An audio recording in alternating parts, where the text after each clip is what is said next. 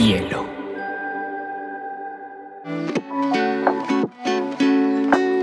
Hola, bienvenidos a Te Cuento News, un espacio donde analizaremos las noticias más importantes del mundo digital y la Web3 en menos de 20 minutos.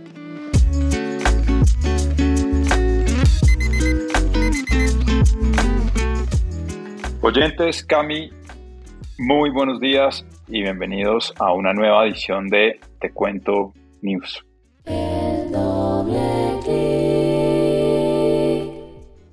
Peter, eh, un gusto estar acá. Te cuento que estamos saliendo un poquito del espejismo.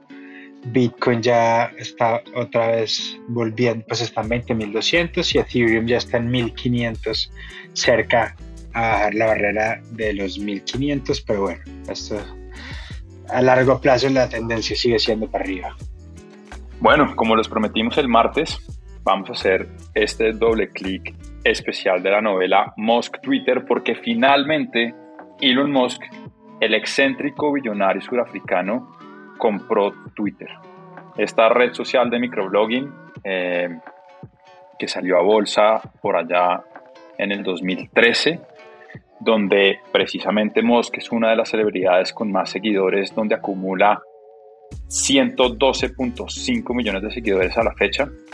Eh, ha sido toda una novela ha robado carátulas de revistas, blogs especializados, noticias de farándula, entre muchos otros medios. Así que, pues sin más preámbulo, recapitulemos este mes a mes de esta historia digna de novela de Netflix. No en vano, Peter, a, Musk le dicen el Kardashian de los nerds. Así que si te parece, arranquemos con marzo. Y Musk te da en marzo diciendo que está seriamente considerando abrir su propia plataforma social, pues siente que Twitter está socavando la democracia al no permitir la libertad de expresión cuando le bloquearon las cuentas a Trump. Y de hecho no solamente fue a Trump, Cami, sino hoy escuchaba, y aquí con mucha información viene curada de otras fuentes, por supuesto, el Daily, que es un podcast súper interesante de noticias, que una de las cuentas que bloqueó Twitter en su momento fue la de Babylon, que estaba liderado por un grupo, eh, un grupo de derecha cristiano en Estados Unidos que precisamente se burlaba de los demócratas y que Elon Musk era fanático, entonces hablaban un poco de si ese había sido como el punto de inflexión para que Musk empezara toda, toda esta campaña de adquisición. Pero bueno, marzo tuitea esto Musk, llega abril y pues en vez de crear una nueva plataforma, Musk lo que se pregunta es ¿por qué no compro Twitter? Y así sucede, pues Musk ese mes se hace a 73.5 millones de acciones por un valor de 2.9 billones de dólares que correspondieron al 9.2% de la compañía. Y como este, este buen Kardashian de la tecnología, ese día las acciones de Twitter subieron un 25% su valor. Peter, después para a y seguramente estaré diciendo su nombre mal, me perdonarán, el entonces CEO de Twitter anunció que Musk haría parte de la junta directiva de la red social. Y Elon Musk procede a rechazarla. Y no solamente la rechaza, sino que días después, Musk precisamente anuncia una oferta pública de adquisición o OPA de Twitter para convertirla nuevamente en una empresa privada bajo su total potestad. Y para eso hace una oferta de 54.2 dólares por acción en el mercado, lo que significaba en ese momento un premium del 54% sobre cada acción. Al equipo directivo de Twitter no le gusta para nada el OPA de Elon Musk. Intenta un contraataque para protegerse, pero los accionistas y la Junta terminan presionándolos y el 25 de abril terminan por aceptar un acuerdo de compra que ascienda a 44 billones de dólares por la red social del pajarito. Con esta oferta previa, digamos que preconfirmada por Twitter, llega mayo, en donde Musk, de hecho, tuitea el segundo tweet más popular en la historia de la plataforma, diciendo que comprará Coca-Cola y le, va, y le volverá a poner cocaína a la bebida luego de que termine toda la transformación de Twitter. Pues con esto anuncia que empezará a crear planes de cobro para las cuentas corporativas y gubernamentales, precisamente en pro de esa monetización y rentabilidad de Twitter, y restablecerá la libertad de expresión, eh, activando nuevamente cuentas como la de Trump. Más tarde en mayo comienza el, drama de los bots y es que Musk anuncia que está coqueteando con la posibilidad de suspender la compra hasta que Twitter comprobase que menos del 5% de las cuentas activas era falsa. El día del rumor, las acciones caen un 8%. Esto continúa y en junio nuevamente Musk hace, digamos que llamémoslo un anuncio formal, que generalmente era un tweet, donde dice que si Twitter no es capaz de verificar el número de cuentas falsas, él se reservará el derecho de continuar con el proyecto de compra. Nuevamente ese día, las acciones caen un 6.3%. Después las conversaciones siguen y dentro de las primeras anuncios oficiales no alrededor de los bots, Musk anuncia que su plan con Twitter es llevar, llegar a un millón de usuarios la plataforma. Digamos que junio es un mes relativamente tranquilo, pero llega julio y Musk decide formalmente cancelar su trato para comprar Twitter, tomando como argumento, ni más ni menos, que la no revelación del número total de cuentas falsas por parte del equipo directivo de Twitter. Ahí hay dos cosas interesantes. La primera es que nuevamente cae la acción un 6%. Y la segunda es que muchos relacionaron esta decisión de Musk con lo que está viviendo el ecosistema de startups, que para julio ya estaba empezando a sentir ese invierno del que mucho se ha hablado, en donde no solamente las startups, sino el mundo de tecnología empezó a desvalorizarse drástica y significativamente. Peter, en lo que probablemente es uno de los momentos más álgidos del drama, Twitter demanda a Elon Musk por no haber, por no llevar a cabo el acuerdo de compra que él insistió en hacerlo. Eh, por supuesto, lo demandó frente a una corte en Delaware. Y bueno, aquí arranca ya el tema de que sí, sí, que sí, no, que sí, tal vez, que sí dijo, que sí no quería. Está con Twitter no solamente presionando, sino legalizando el conflicto. Llega octubre y precisamente este tribunal de Delaware, donde está constituida la sociedad y en donde pactaron previamente Musk y la compañía eh, para solventar cualquier desacuerdo como el que estaba sucediendo, este tribunal les pone un deadline y dice que o para el 28 de octubre se finaliza la compra o el caso pasa a juicio formalmente en noviembre. Y aquí entendiendo que Musk tenía todas las de perder, termina cediendo y termina aceptando la oferta que inicialmente hizo por 44 billones de dólares para hacerse a la compañía. El 28 de octubre finalmente se hizo formal la compra en su primera acción como propietario privado eh, con efecto inmediato pues como líder del equipo directivo de Twitter. Su primer tweet fue el pájaro está libre y así comienza la nueva era de Twitter al mando de Musk. Y no solamente tuitea el pájaro está libre sino que con efecto inmediato despide a todo el equipo directivo eh, en, un, en un claro mensaje de transformación y que no, no estaba de acuerdo con la dirección y no lo iba a permitir que siguieran por ese rumbo. Bueno, esta, esta es por lo menos da, esto por lo menos da para dos temporadas de Netflix, eh, más esta tercera de qué pasa con la compañía. Pero queda la pregunta de por qué Elon Musk quería hacerse a Twitter. ¿Qué piensas tú, Cami? Pues Peter, a mí me gusta mucho la idea de, o pues digamos, le, me, elijo crear un poquito esta narrativa de lo que él llama la, plaza digital. Entonces, básicamente la premisa de él es que el, mundo, el nuevo, la civilización necesita un espacio digital donde conversar él hace mucha gala alrededor como del, libertinaje y de la no censura. Son pues como valores muy, muy Web3.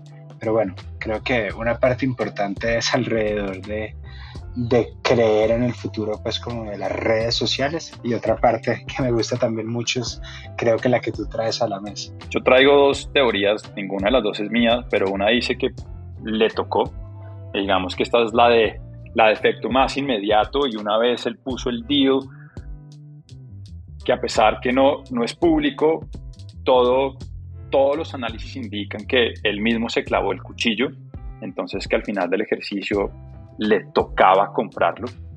Pero hay otra más, hay, otra que va mucho más atrás y habla de la relación que ha tenido Elon Musk en el desarrollo de Twitter.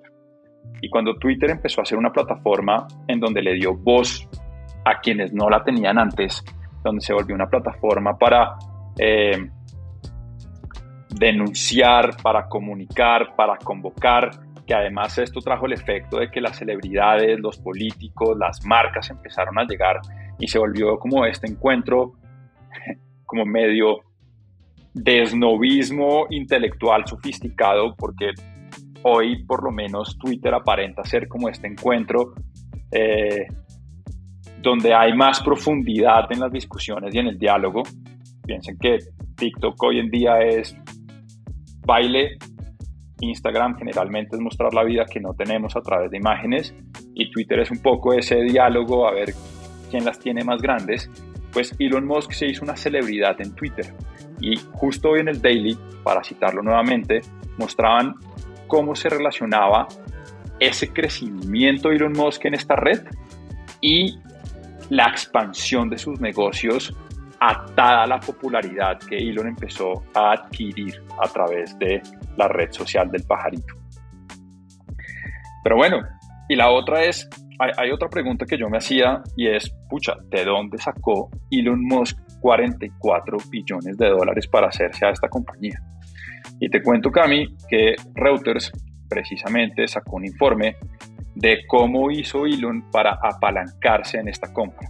Entonces, más o menos hacia mayo, se permitió ver a través de la SEC en la documentación presentada para Lopa por parte de Elon que él había vendido 8 billones de dólares en acciones de Tesla para demostrar capacidad de fondos, pero adicional a eso, eh, creó un paquete de deuda de 13 billones de dólares, en donde están nada más y nada menos que Bank of America, Berkeley, BNP Paribas, entre otras entidades financieras, y creó un pool de inversionistas dentro de los cuales se encuentra Binance, se encuentra varios eh, fondos de inversión de Emiratos Árabes, como Qatar Holding o Saudi Arabian Investor Prince Al Waled bin Talal eh, y otras, digamos que llamémoslos así, celebridades del mundo de las inversiones, en donde pues vieron la oportunidad precisamente de que Twitter pase en manos de Elon y pues sin duda alguna ven una oportunidad de rentabilizar a partir de Musk eh, en esta, lo que podríamos llamar tercera fase de Twitter en su historia. Peter, aquí digamos el dato concreto es que Binance aportó 500 millones de dólares para, para la compra de Twitter y, y, creo que es algo interesante de señalar y es que Twitter se ha vuelto un lugar muy, muy, muy importante para el mundo cripto y creo que una, una, parte importante, Moss también es una personalidad muy grande de, pues, del mundo cripto, el efecto Musk sobre NFTs o el Dogecoin, que es un, cripto, es, es, muy notorio, así que creo que es importante también para entender esto a futuro, el, el rol que cripto quiere, quiere jugar en esta, en esta tercera iteración de, de, de la plataforma. Y antes de poner la pregunta sobre el que viene precisamente para Twitter, también el Motley Crew, el Motley Fool, sacó un artículo sobre si realmente Twitter fue una buena inversión o no. Y básicamente quien invirtió mil dólares cuando salió a la bolsa en 2013, en esta adquisición obtendrá alrededor de dos mil dólares. Es decir, que en nueve años largos duplicó la plata, lo cual pareciera en el mundo de la tecnología, con altas tasas de retorno por el alto riesgo, pues una rentabilidad no muy atractiva. ¿Qué viene? ¿Qué viene para el pajarito azul, Cami? Peter, pues algo que me parece muy interesante es que en una discusión de Elon Musk con con desarrolladores online le, hicieron esa pregunta de que, que cuáles eran los principales problemas de Twitter y él dijo en Twitter parece que hubiera 10 managers por cada desarrollador y que tiene todas las intenciones de revertir ese número. Así que probablemente veremos muchas innovaciones alrededor del producto como, como con código. Eh, todos, pues es famoso que de las primeras cosas que Elon Musk pidió fue reactivar Vine, que es una, una especie de plataforma de videos cortos, un poquito como en la cancha de, de, TikTok y de YouTube Shorts y de los Reels de Instagram. ¿Qué más viene, Peter? Pues también hay mucho escepticismo precisamente por tomar el total control en una persona como Elon Musk, que como ya sabemos es bastante impredecible. Entonces también hay muchas preguntas sobre qué corte tomará la plataforma en términos de lo que comunica, deja comunicar y lo que no dejará comunicar. Aunque Elon Musk ha sido muy enfático en que precisamente quiere volver esto nuevamente como a ese Twitter donde cualquiera podía decir cualquier cosa, pero pues ya veremos cómo hace esa balanza también con ese objetivo de rentabilizar y monetizar la plataforma. Y precisamente en esa línea de cómo, cómo generar más plata para Twitter, ya se está hablando de una suscripción para cuentas certificadas y como tú lo, como tú lo decías, eh, diferentes y nuevos futures que probablemente van a estar amarrados, llámese a esta suscripción o llámese a una validación monetizada, pero con toda seguridad vendrán varios elementos de cobro dentro de esta plataforma. No sé si lo mencionamos, pero es que el gran objetivo de Elon Musk es llevar a Twitter de los 240 millones más o menos usuarios que hay hoy a superar el billón en los próximos dos a tres años. Vamos a ver, Peter, yo la verdad soy me gusta el efecto que tiene Elon Musk en, su capacidad de ser disruptivo, de hacer cosas nuevas. No sé qué tan fan soy de su personalidad ni el impacto que tiene su personalidad en el mundo, pero, pero nada, siempre que hay como potencial para la innovación digital, estoy en la primera fila para hacerle fuerza a la especie humana. Bueno, y esto ha sido todo por hoy en nuestra edición de Te Cuento Doble Clic. Ya saben, si esto es de valor para ustedes, si les gusta, ayúdenos a compartir, ayúdenos a replicar y nos vemos el martes con todas las noticias de interés en el ecosistema Web3 y de tecnología. Gracias Cami, un abrazo. Peter, a todos nuestros oyentes, muchas gracias. See the sky, see the clouds amongst the sun. See the day for everything it could be. Stop treading on that snooze button. Bielo.